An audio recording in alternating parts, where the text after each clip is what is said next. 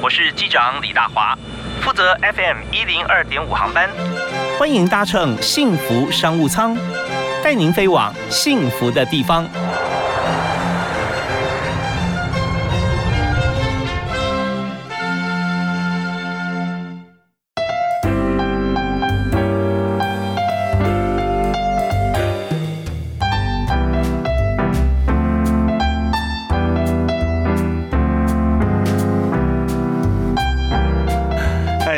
亲爱的听众朋友，大家好，大家下午好，非常欢迎您锁定幸福电台 FM 一零二点五，在每天下午的五点到六点为您播出幸福商务舱。那么今天大华为您邀请到的特别来宾来谈啊啊，这个话题我们大家常常在谈，台湾现在长照二点零，这是一个商机，很多的公司企业，我们也访问过许多来宾哈，在这方面，不管是长照的人事物地点，还有就是啊软体城市，怎么样能够在第一时间啊可以看到啊呃这长者的需求啊，我们可以精简人力，但用在刀口上，这些我们都谈过，但今天我们想谈一个最根本的问题啊，也是在这个企业里头哈，他们所做的一切是为了未来，包含自己啊，不能说完全的好像都是只奉献而已，因为我们知道说一件事情要成就，就是大家有希望。就是在这边可以过得好，可以赚到钱，可以在里面享受温情的交流。那我们今天就介绍在呃经济大学研发出来一整套的像这样子的做法，而且现在已经落实了啊，是在好好园馆啊，在海线。所以我们今天来介绍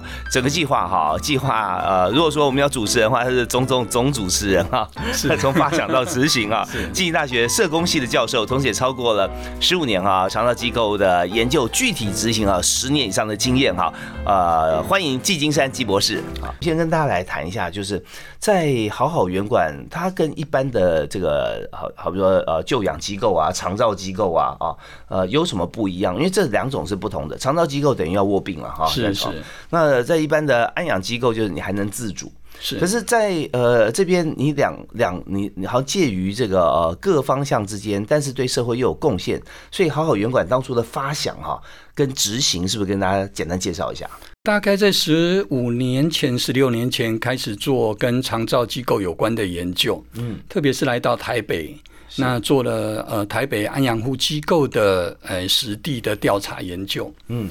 那在这个调查研究里面，呃，我清楚的发现，里面有一些长辈，嗯哼，似乎不应该住在这儿，但是他们住在这儿。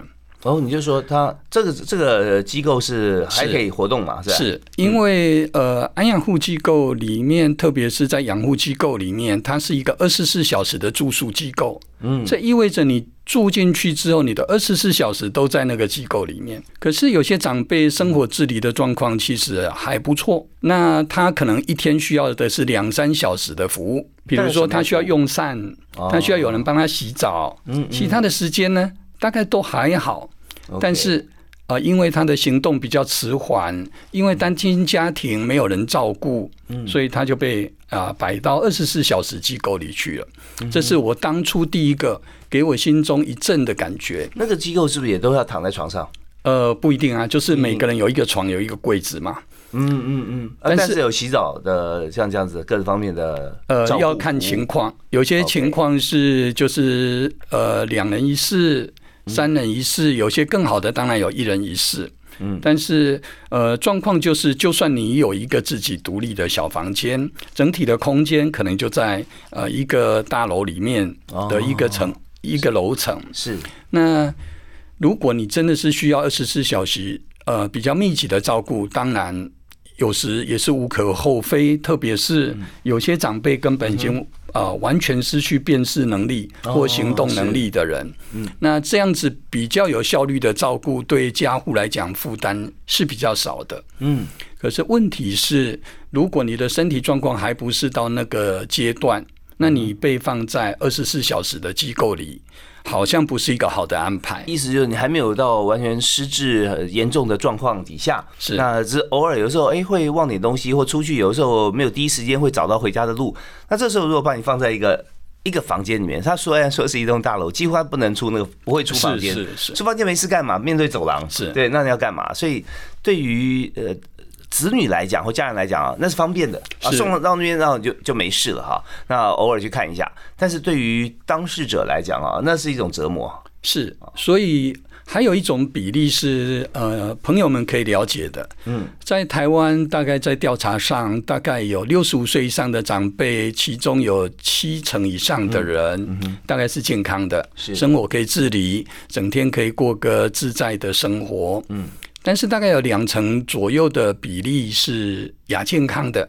身体有一些病痛，可能是呃有骨折的问题啊，有呃呃髋关节的问题啊，然后膝关节的问题啊，行动不方便，甚至因为白内障啊各方面身体是有点麻烦的。嗯嗯，那大概有一成多的比例呢，是我们所说的失能的人。人口比例里面代表了一个很重要的发展方向。嗯，就是政府在过往投入了大量的资源。大概六七百亿在长期照顾上面，那目的就是要针对那十几 percent 的照护人口。是，可是我们的高龄化却一直往前推进。没错，这比例越来越高，人数越来越多了。对，然后呢，我们可能预算不会再增加，预算没有办法再增加，可是人口的数量却增加，不断的增加。那问题就来了，那有没有可能我们在上游把它做点调理？那上游的调理是什么？刚才我们提到百分之接近二十的人是亚健康，那这一这一群人，也许政府是还没有介入。如果你做适当的照顾，这一群人可能就不需要进入长照，呀，他就可以回到原来健康的。它是可逆的，是是，对，这个叫做假性照顾的需求。如果我们能够针对这一部分可能可以逆，或者你要顺水流。让它失能的比例在增加，我觉得这是一个很重要的政策方向。呃，挪威原来的卫生部长，在他们得到全世界最幸福的国家之后，他自己的反省是：也许我们的照顾政策应该从照顾变成自立生活，因为他们也要面对高龄社会的问题。是不用说我们，我们的资源更有限，那所以我们在政策上面。诶，是不是应该更开放的去思考，怎么样子做到更自立的生活但是自立是一个条件哦。嗯嗯，你不是就是放牛吃草哦。呀，它必须要整个社会结构、家庭结构，甚至在像我现在的努力，都试着想要提供一个自立生活的环境，让长辈他们真的有办法在面对呃亚健康的状况底下，有效的回到了健康的状态。那如果能够做到这件事，这个社会运动是一个没有伤害别人的社会运动。那这边我们刚听到的这段谈话是静宜大学社工系教授啊，也是现在在中部海线啊好好园馆的创办人。那呃，我我做两点回应哈，是第一点就是说自立生活这件事情啊，那自立生活通常我们讲说呃照护哈，我们希望说他本来是需要照顾，但是照顾照顾他好了啊，他就可以不用别人照顾就自立生活了哈。那如果说没有照顾好哈，或者他自己再往下面再呃，比方说这个情况恶化的话，他可能就长。期卧床了，是那这边就变成说，大家常常想到说，有人照顾是幸福的吗？呃，如果你完全可以自立，还有人帮你照顾，哇，这个所有你你看有有各方面啊，照顾你的人啊，家里面有很多人来帮你服务啊，那这个也许你说啊，我我很幸福啊，我，周身边好多人在照顾我，但前提是你可以自立啊。如果说你今天不能够自立，或者说你必须要受照顾，是因为你生病了，那照顾人越多，你越惨。那表示说你一个人照顾不了你，所以有人照顾啊，不是幸福的事情啊。就是有人照顾，除非你是有这个需要啊，不然的话，你宁愿没有人照顾可以自立啊。所以今天我们大家想象一下，如果今天我们把自己亲人送去一个有二十四小时照顾他哈，但他就没有办法再出来，那我们就想说什么办法可以让他再自立？这时候在我们节目里面，季教授会告诉他怎么做哈。那第二点是，虽然哈已经自立了，但是没有人照顾，但在你身边人不会少。那这些人不是要照顾你的这个食衣住行哦，好，你自己都不能吃饭，要喂你，帮你洗澡，不是。这些人是给你生活更加的快乐。所以说，在这个地方啊，你的人不会少啊，嗯，照顾的方向不一样了啊，是对。我们这边要听一段音乐，稍后回来，我们请季老师跟大家来谈一下，是分享一下他从这个理念发想出来之后，然后呢，他就呃开始来直接哈就做了啊，带着这个社会大众，带着学生哈老师一起来做，那做出来，他中间一定有一些，他必须要 business model 啊，我们机构也要自立啊，对不对啊？我们稍后谈怎么经营。那第一首歌，老师已经推荐给我们。张雨生的《我的未来不是梦》哦，好好好，这首歌真的是好歌啊！这个呃，传唱不停啊，而且呃，从张雨生他的唱腔当中啊，也唱出了大家心中的希望啊，是高亢啊，勇往直前。来听这首由静宜大学季金山教授推荐给大家的《我的未来不是梦》。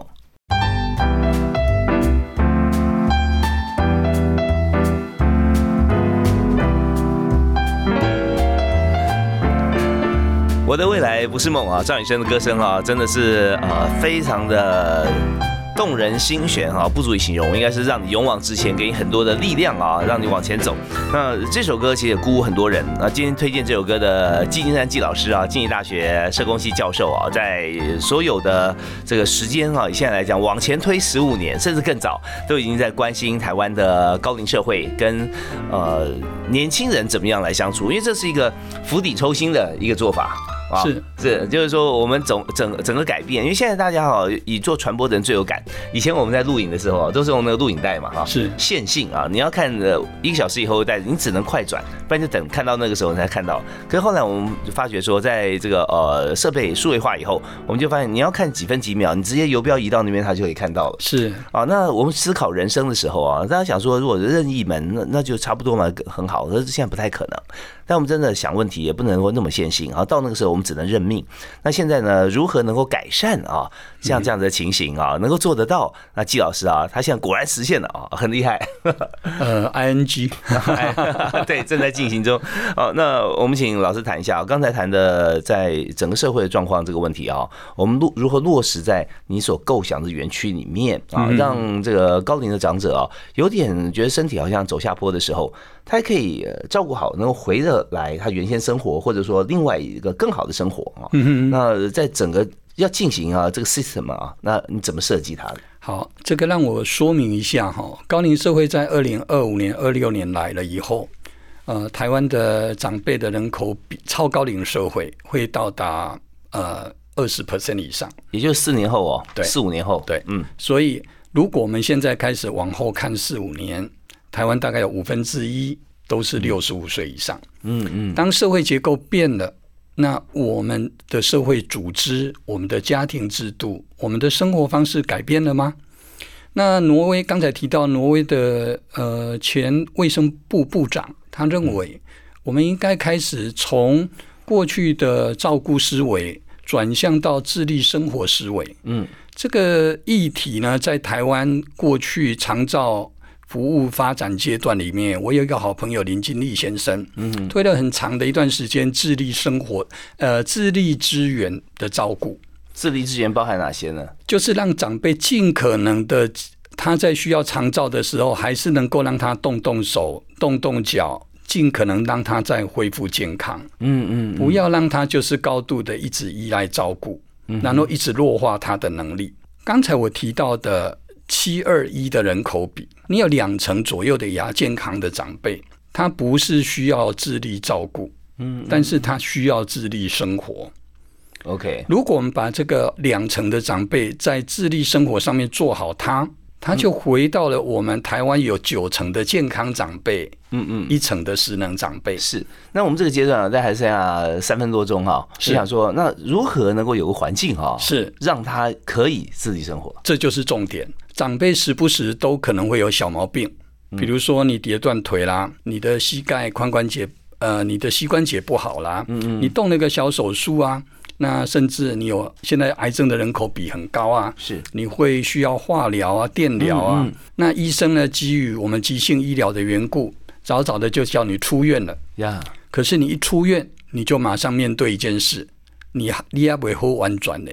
嗯，对，那有可能还有各种状况，又又进医院了哈。所以，当你的家里又没有人照顾，这下子以后都没完转了，嗯，那你就很可能就变成失能人口了。是是，那就是一个需要长期照顾的人。像我常在医院里面看到哦，在呃不管像重症病房啦哦，或者高龄长者，他怎么样？就是说他已经在医院哈，你知道现在健保有个时间性的，是你不能够超过多久啊？他比如一个月了，还是对二十八天，你二十八天，人家出院了啊，出院那现在有有三种状况啊，一种状况出院就回家了，而回家你还没有好啊，像 像老师讲的，呃后阿伯阿伯没完转没完转啊，那那只能够等下次进来医院啊，那时候可能更恶化。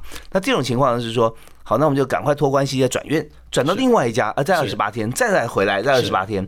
你这样有什么意义呢？就符合这个政策而已啦。啊。是。那呃，第三种情况就是他真的就呃出去了，不管去去哪里，再回来的时候，他就直接可能要要长照了。是。所以这都不是这个当事人所要，家庭也不要这样。所以这里点出了一个社会的 gap，就是短期照顾的议题。是。就政府投了大量的资源在做长期照顾啊。但是它有更多的人口比需要短期照顾。对，因为刚刚教授前因提要一下啊，就是所有人口来看哈，高龄长者七成是健康的，两成是亚健康，一层是需要长照。是。那现在预算呢，全部投在那一层里面，主要是主要是主要是对。那这两层的亚健康就它是可以回去更健康，不需要照顾的。是。这应该是显学应该重点了。是。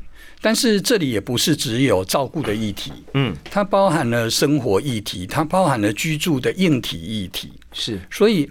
呃，我大概是从一个社会结构的角度看到一个台湾需要发展的一个新的产业，那就是服务住宅。嗯，就是现在大家可能到老年纪大了，有点钱了，就想要开始一直房子越买越大，买到最后变成豪宅，最后谁住在豪宅里？外刊。是因为只有外刊，他会住在豪豪宅里，诶，使用豪宅的设备，然后你成为被照顾的人口。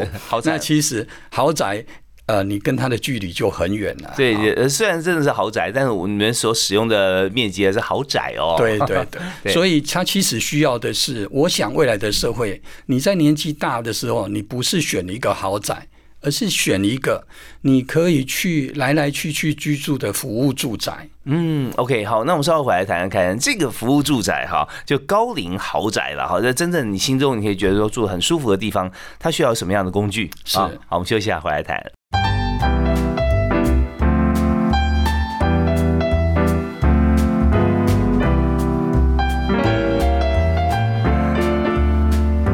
有想过哈，或者说有这样经验，在捷运工地旁边，如果树立一个招牌、一个看板啊，说啊这边有预售屋哦，啊以后捷运会通过，啊旁边也有捷运围篱哦，都围好，就发觉说一开始有法人问津啊，那这个房价也不会也也也也也有涨了哈，但是没有那么多。可是，一旦等到捷运通车，哇，马上翻好几倍啊！意思就是说。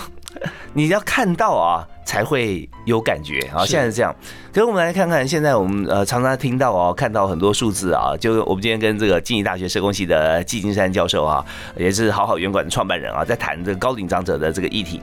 我们常常就一天到晚都听到说啊，现在已经全球啦，迈入高龄社会，台台湾呐超高龄啦啊，二零二五啊啊，然后二零三零啦。我听到就看到就是说哦有这件事，但是没什么感觉，因为时间还没到。嗯，真正已经到超高点的时候，你我会发觉，教授，我觉得哈，呃，捷运高铁票价会涨，因为那么多人都可以打折，对不对？那他怎么经营啊？啊，是，所以这整个生生活的变化，并不是看在说哦，现在离离我们很远哦，啊，这政府预算放在哪里哦？不是这样而已。所有商务操作、政府的政策、福利措施会做个大改变啊。是，那是结构的事，结构的事。但这个结构啊，我们在预估呃。整个大环境结构啊，之前呢我们也会看到说，在自己啊，我们的国人哈，每个人包含每个人自己啊，年龄增长到什么时候，我们该付出多少，该受到什么照顾。所以我们在今天就邀请季老师，刚好谈到说，看到这个高龄者哈，有两层亚健康，一层需要长照，七层是是完全没问题的哈。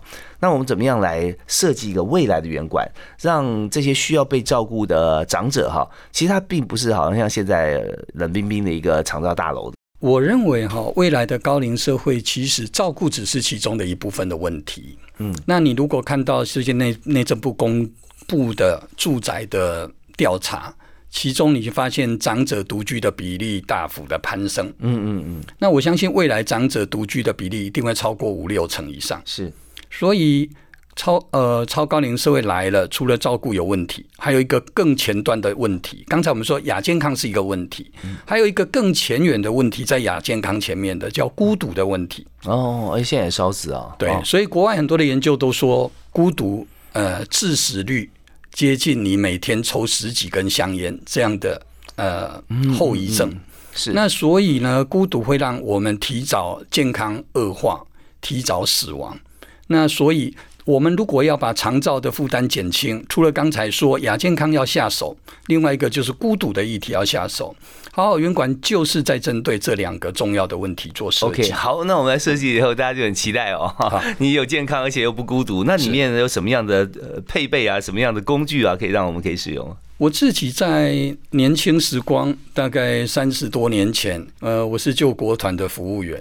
哦哇！那参加救国团中大服，然后当服务员。对，然后我们带了雪山，带了中横践行，嗯，然后在山庄里陪伴年轻人度过年轻时光。是。那突然间，哎，我自己也慢慢的接近呃退休的年龄，所以我就觉得，呃，我年轻时光有什么意义？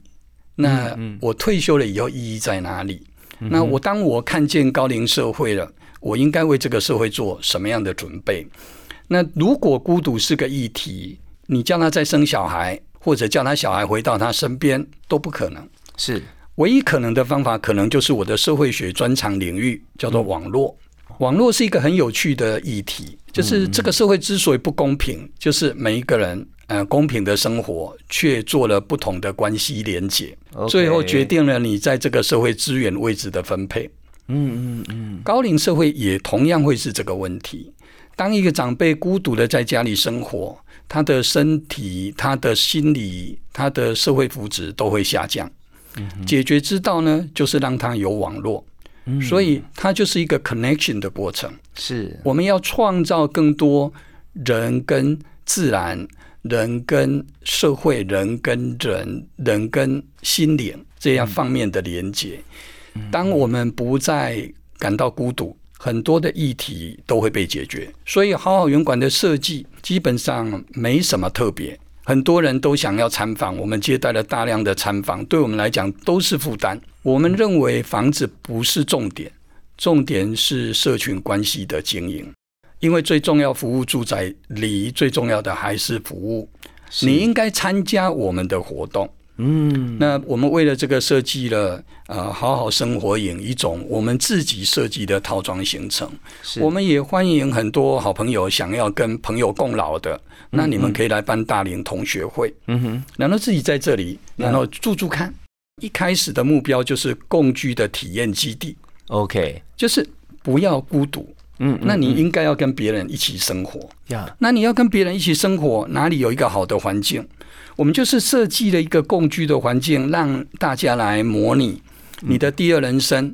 当你把你的退休办妥了以后，嗯，你回到家里，你就即将面对孤独。嗯嗯嗯。那你应该做些什么？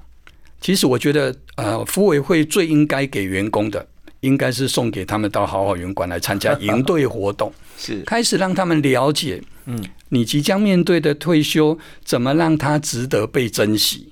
珍惜在高龄生活里面，你应该可以享受到的快乐、健康跟希望。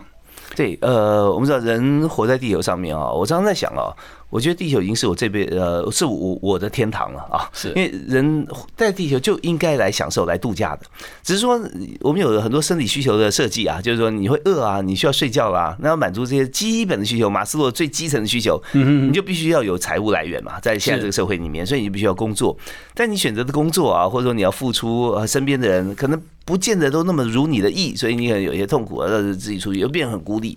但是就违背了我们人到世界上是需要来度假的这件事。事情，那季英山季教授啊，就设计很多度假村 啊，就现现在是一个原型啊，希望大家来来了解。那确实，我觉得说太美好了这个愿景啊，但是它是。重点是这么多美好愿景当中，这是一个可以而且已经被实现的一块哈。那我们稍后来谈谈细节。很多朋友在这边思考到说，那我的呃财务来源啦，或各方面啊，这个很现实的问题又会浮现在眼前。那我们来思考这个问题跟好好园馆如何来做结合的联想。是，我们休息一下，马上回来。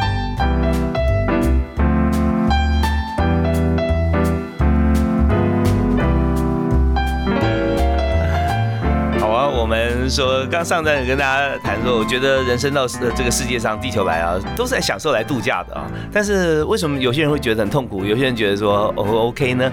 那重点呢都在今天呃，暨大学社工系季英山季教授、季博士的这个脑海中，而且现在正在进行实现当中啊。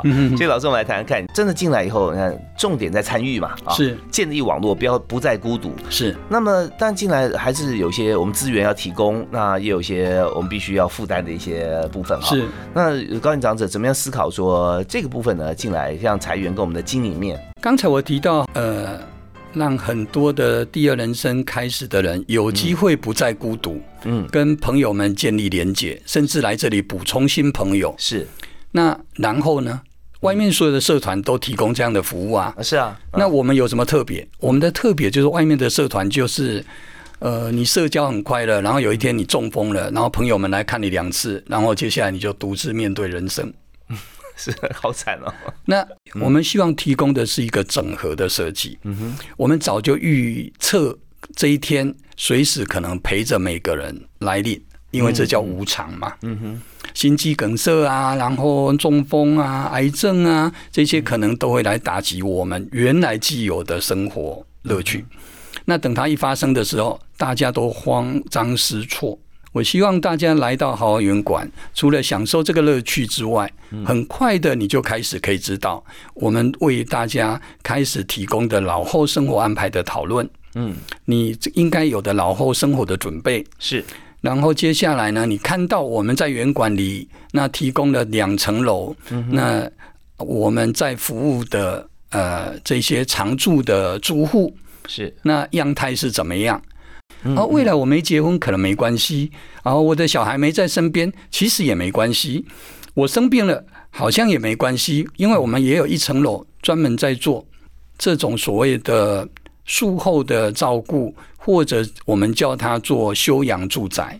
那你好了以后，你就回家去。嗯嗯嗯。那你在这里，其实你看到的都是呃，大家很快乐的生活。你会感染到这里的快乐、健康、有希望的气息。是，那有没有长者就是呃，大家有有一些这边住一段时间，对不对？是，那像是短租一样啊。是，所以我们的收费方式刚才提到的，就沿着不同的模式。而我们有合格登记的旅馆两层楼。嗯嗯，那这是一个合法旅馆，所以我们可以办营队。是，所以你就来这里参加营队，而且在生活适应期最、生活适应力最好的这个第二人生的一开始，你就来这里交朋友，就在跟朋友在这里共居。有哪些营队呢？哦，有各类的营队。我们刚才提到的健康、快乐、希望，它紫色的就是身心灵的活动整合。嗯，那其实现在呃，我们的社会里到处都有。学有专心的身心灵老师是，他们开展了很多身心灵课程，反倒是我们这些快要退休的第二人生的人，不知道三四十岁的人现在正玩的快乐又幸福。对他们会有好的瑜伽课、好的气功、好的呃，包含人类使用说明，你到底搞清楚你来干什么？然后你介绍一下你的特你的特性是什么？是你回头看。你是不是用到了这个特性？嗯，先举例来谈这个人类说明书啊。是是是，有哪些？呃，先跟大家举个例子。呃，人类使用说明书呃其实是一本书啦。我们对人以人类使用说明书这个议题，我们做了一些围绕，包含了呃有一个叫人类图分析，嗯，那比较是星象啊、紫微啊整 易经整合出来的结果，看你是一个怎么样类型的人。可是人类使用说明在告诉我们，其实人是一个怎样的存有？嗯嗯。那我们已经有一定的社会经验，回头看的时候，当然就会看到更丰富。嗯哼。然后我们会有一些讨论。这个活动里面最重要的是，有几位退休教授都是全程参与。哦。我们是完整的。连我自己都住在那里。我就在做一个街角社会的社会学家。那我做了亲自的参与观察，看着我们的家族成员们在这里怎么互动，在这里怎么生活。那我们提供了各式各样的课程，希望刺激大家呢，去启发大家还没想过的，甚至该同整的这些议题。当然，它很丰富，所以我们说它会有短期住宿。嗯，那这些短期住宿当然就是营队的费用。嗯，第二个当然我们也在这个部分也欢迎国内。各种身心灵上面呃学有专精的老师们可以跟我们合作，嗯，因为我觉得这是需要推到社会各个角落去的。是。呃，大运动，对，这只是其中的一个课程啊。但是我们从呃这边可以看出来，就各方面的课程都是围绕着这个长者来设计的啊。呃，所以长者不是说是啊行动比较缓慢啦啊，或者说思思想比较古古早啦，这样不是的，而是而是说他呃现在呢，他最需要的是什么？他也需要了解，也需要呃知道年轻人或者说这个世界上最新的东西。所以我们有很多一系列课程在这边。那另外我们在下个阶段回来哈，我们来谈谈看，最后一个阶段了，然后谈谈看如何让这个场域跟大家互动是啊，因为也不是说只有长辈可以住进来啊，他已经有一些年龄限制啦，各方面嘛。没有没有没有限制，没有限制。我们期待它是一个通用的住宅。哇，真的打破所有人的想法。我们稍后回来好好谈谈看。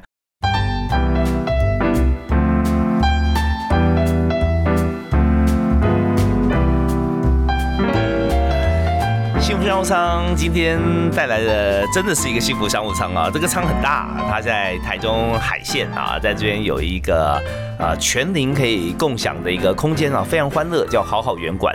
里面不但是有活动啊，肢体呃也有心灵啊，那当然健康也一定是有的。我们今天就特别介绍好好园馆的创办人季金山季博士啊，在我们节目现场跟大家分享。季老师，你刚刚提到说啊，真的很引人入胜啊，各方面各种年龄层的朋友都可以进来找到自己的定位，呃，自己。喜欢的事，所以所以刚有提到说，那什么样的条件可以进来哈？呃，其实我们特别安排就是没有年龄限制的，呃，这样的设计。原因是因为，呃，我想服务住宅里面如果呃都是老人，那自然还是老人院。那服务住宅只设的对象，其实每个人都可能有需要服务的时候。嗯哼，三十岁不一定就不会动手术啊。四十岁也不一定不会动手术啊。嗯嗯。那每一个人其实不是只有心理的坎，身体的坎，有时候有心理的坎呐。对，在这边哦，进来的时间点，因为我们是以月为单位嘛，我们可以，因为我们有旅馆，所以我们可以有两天一夜的活动。那我们有月租型的，呃，这种所谓的休养住宅。嗯。那你就是一个月一个月以上的签约的。嗯，那看你的需要状况，然后有一年的，然后有一辈子的，所以就看你自己的选择。嗯，其实我们正在努力做的就是打造一群认同好好园馆的理念社群。嗯嗯，因为有一天会等到你。是，那我们是一个社会企业，我们希望为台湾的服务住宅，哎，让大家看见它的价值跟需求。那我们其实是一个服务住宅的服务公司。嗯嗯，所以你可以把我们想象是一个有实战经验的管理顾问公司。嗯嗯，所以我们即将要提供给年轻人的工作机会，都期待年轻人是带着这样的想象，未来会有很多的服务住宅需要有这样的服务工程师，服务的专案经理人，是。做好他的身体有变化，他心里有变化的连接工作。对，这也把现在年轻人啊，从这个网络世界拉回现实，但是还是必须用到我们的数位工具。是，对我们有这个呃前端工程师啊，啊后端工程师公司里面啊，对不对啊？还有一般这样子企划设计啊这些。那以像我们现在数位方面的概念，其实我们用在这个长者的服务或者未来我们自己的服务里面，我们要设计它很多的社团或活动嘛。是，那这些都需要年轻人来。是，而且年轻人可可以提供的 insight 有时候是长辈没有的。嗯，所以能不能有好的人生旅伴？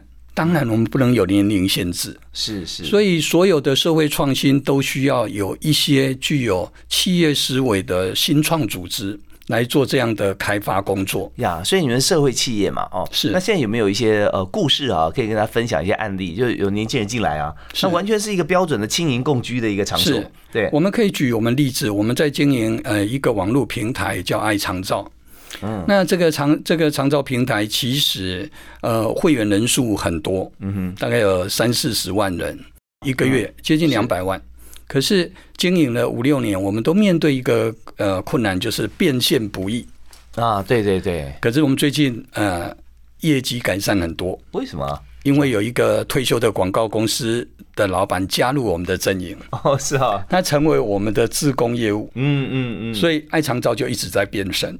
是是是，哇，这太棒了！是是，所以呃，这很接近前段时间一个得奖的纪录片导演，呃，最呃最酷的人生旅伴。嗯嗯嗯，就是如何轻盈共创。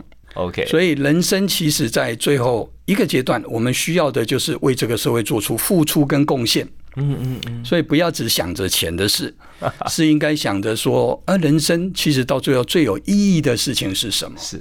钱的事情应该留给年轻人想，好啊，因为他们需要累积在这个社会的生存资源。对对对，但是我们应该创造更多的意义给年轻人。没有错。那今天呢，我们知道社会企业并不是做生意，我们介绍像这样子一个必付出的一些代价啊，以及它的服务，让整体希望说透过季金山老师的做法啊思考，让大家都能够来想到说我们的未来啊，我们的国家未来，说我们世界的未来。其实这是直接可以连接，不是打高空。因为您做出来了啊，是，所以我们在今天节目时间里面，因为时间有限哈，我们最后可能要呃请教一下呃老师，你看你做了这么多事情啊，为大家想了很多，我相信你自己一定非常快乐。那你有没有人生的座右铭可以跟大家分享？呃，我很喜欢一本书叫《牧羊少年的奇幻之旅》，是保罗科尔特写的，它里面有一句话，我想每个朋友都应该把它记在心中：世界上的每一个人都有一个宝藏在等着他。嗯，那希望大家能够活得幸福、健康、快乐、有希望。是，真的非常感谢季老师哈，季金山季博士在今天幸福商务舱里面送给大家这个每个人专属的心中的宝藏啊！是是是，大家去思考一下，这个宝藏一直在等着你啊！那到底是什么？等你去发掘它。好好圆管，大家可以赶快上网关注啊，非常有意思。好，我们的幸福商务舱就下次再会喽。好了，谢谢谢谢，好，拜拜，拜拜。